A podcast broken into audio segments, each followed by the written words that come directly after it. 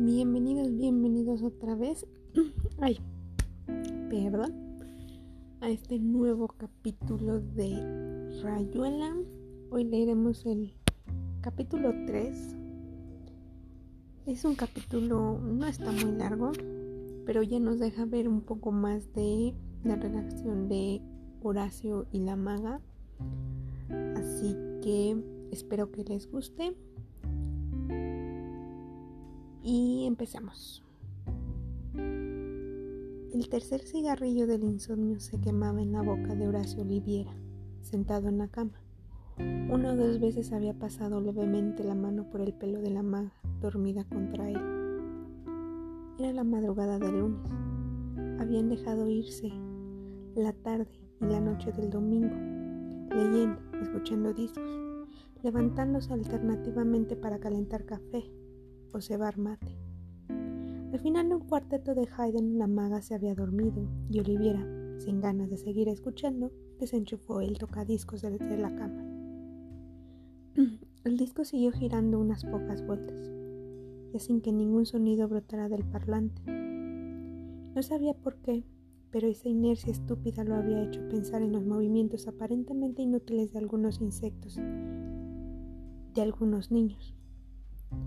No podía dormir, fumaba mirando la ventana abierta.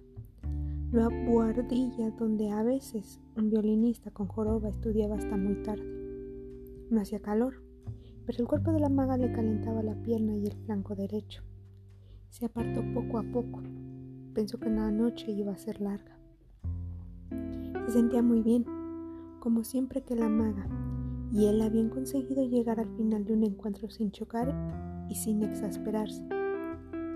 Le importaba muy poco la carta de su hermano, rotundo abogado rosarino, que producía cuatro pliegos de papel avión acerca de los deberes filiales y ciudadanos malbaratados por Oliviera. La, cara era una verdadera, la carta era una verdadera delicia y ya la había fijado con crush tape en la pared para que la saborearan sus amigos. Lo único importante era la confirmación de un envío de dinero por la bolsa negra, que su hermano llamaba delicadamente el comisionista. Oliviera pensó que podría comprar unos libros que andaba queriendo leer, que le daría tres mil francos a la maga para que hiciese lo que le diera la gana. Probablemente comprar un elefante de felpa de tamaño casi natural para estupefacción de Rocamadour.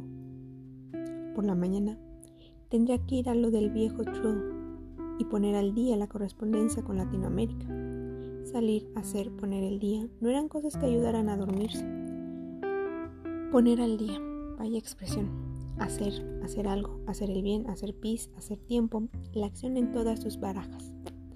Pero detrás de toda acción había una protesta, porque todo hacer significa salir de para llegar a, o mover algo para que estuviera aquí y no allí, o entrar en una en esa casa en vez de no entrar en la de al lado, es decir, que en todo acto había la admisión de una carencia, de algo no hecho todavía y que era posible hacer. La protesta tácita frente a la continua evidencia de la falta, de la merma, de la parvedad del presente.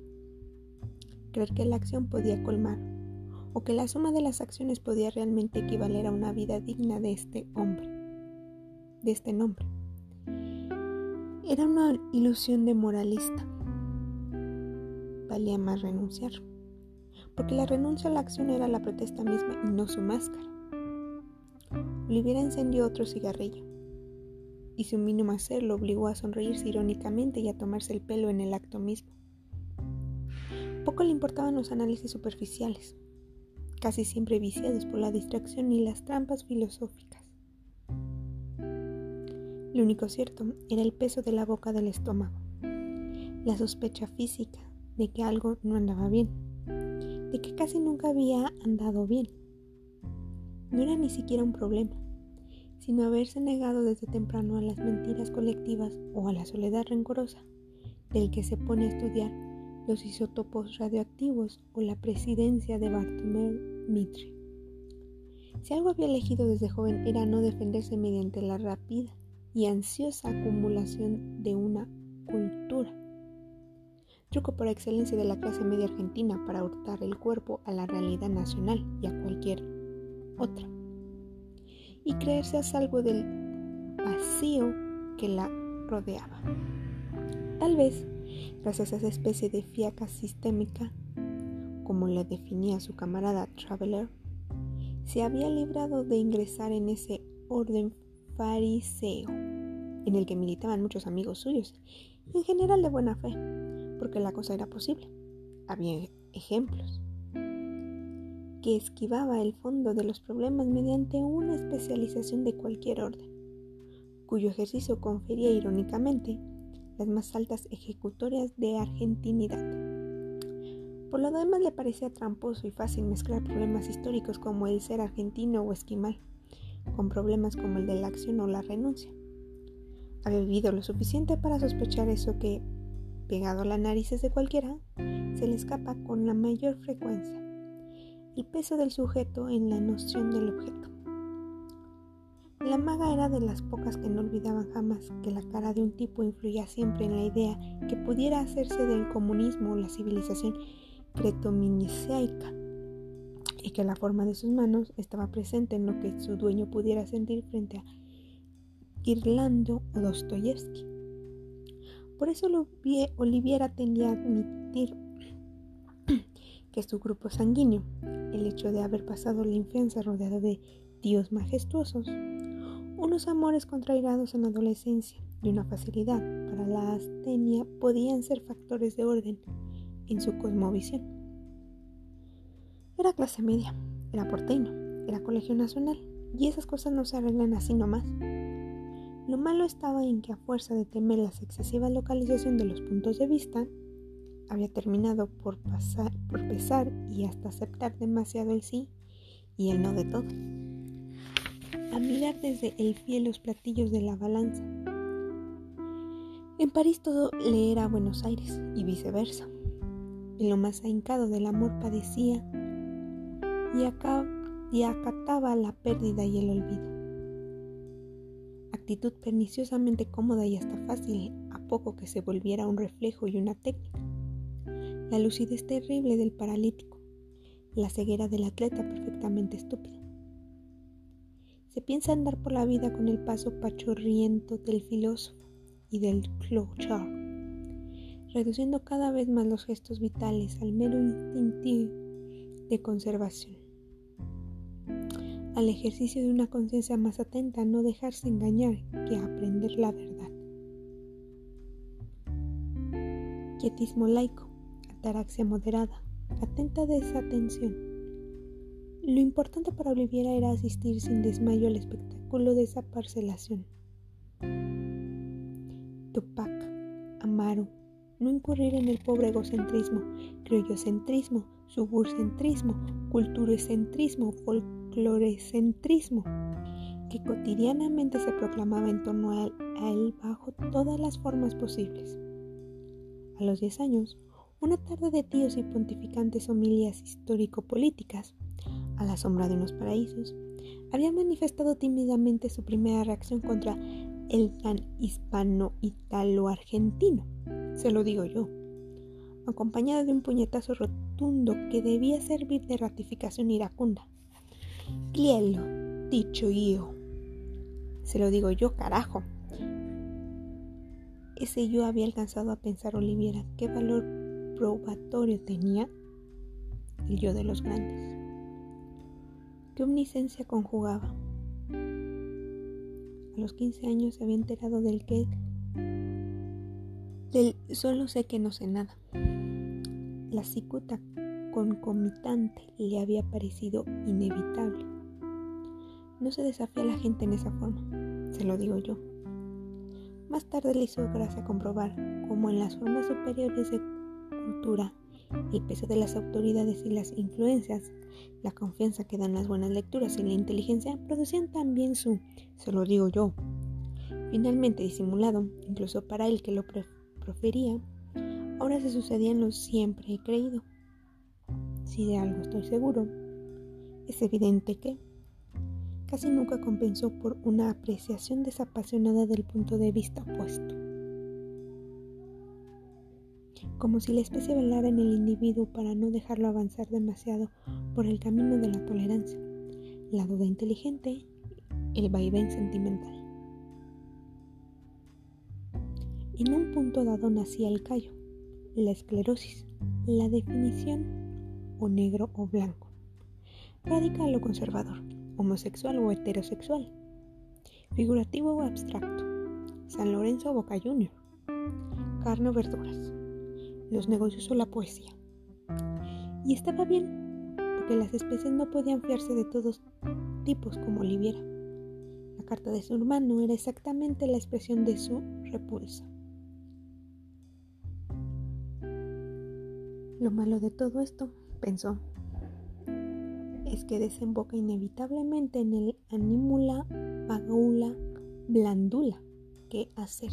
Con esta pregunta empecé a no dormir. Oblomov. Cosa facciamo. Las grandes voces de la historia instan a la acción. Hamlet. Revenge. Nos vengamos, Hamlet, o tranquilamente chipendale. Y zapatillas y humo en fuego. El sirio, después de todo, elogió escandalosamente a Marta, es sabido. ¿Das la batalla, Arjuna? No podéis negar los valores, rey indeciso. La lucha por la lucha misma, vivir peligrosamente Pensa en Mario el Epicureo, en Richard Hillary, en Kio, en T. E. Lawrence. Felices los que eligen, los que aceptan ser elegidos, los hermosos héroes, los hermosos santos, los escapistas perfectos. Quizá. ¿Por qué no? Pero también podía ser que su punto de vista fuera el de la zorra mirando las uvas. Y también podía ser que tuviese razón. Pero no razón mezquina y lamentable, una razón de hormiga contra cigarra.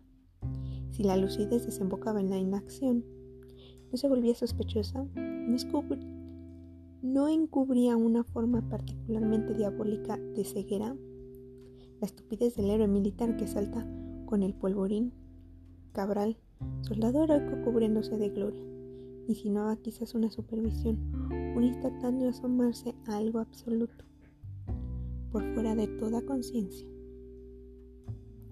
¿No se lo pide eso a un sargento? frente a lo cual la clarividencia ordinaria, la lucidez de gabinete de 3 de la mañana en la cama y en mitad de un cigarrillo eran menos eficientes que las de un toque. Le habló de todo eso a la maga, que se había despertado y acurrucado contra él maullando soñolienta.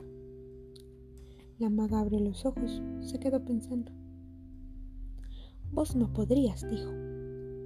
Vos pensás demasiado antes de hacer nada. Parto del principio de que la reflexión debe preceder a la acción bobalina. ¿Partís del principio? dijo la maga. Qué complicado. Vos sos como un testigo, sos el que va al museo y mira los cuadros. Quiero decir que los cuadros están ahí y vos en el museo, cerca y lejos al mismo tiempo. Yo soy un cuadro. Rocamador es un cuadro. Etenia es un cuadro. Esta pieza es un cuadro.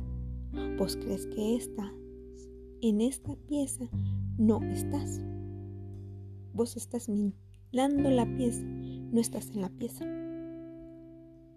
Esta chica lo dejaría verde a Santo Tomás, dijo Oliviera. Porque Santo Tomás, dijo la maga. Ese idiota que quería ver para creer. Sí, querida, dijo Oliviera, pensando que en el fondo la maga había invocado el verdadero santo, feliz de ella que podía creer sin ver, que formaba cuerpo en la duración, el continuo de la vida, feliz de ella, que estaba dentro de la pieza, que tenía derecho de ciudad en todo lo que tocaba y convivía. Pez, río abajo, hoja en el árbol, nube en el cielo, imagen en el poema, pez, hoja, nube, imagen. Exactamente eso. A menos que... Y hasta ahí termina este capítulo. Así que espero que les haya gustado. Ya saben, sintonizarlos la siguiente semana para oír un nuevo capítulo de este gran libro que es Rayuela. Así que espero que les esté gustando. Y ya sin más, desde algún lugar de México Arrivederci.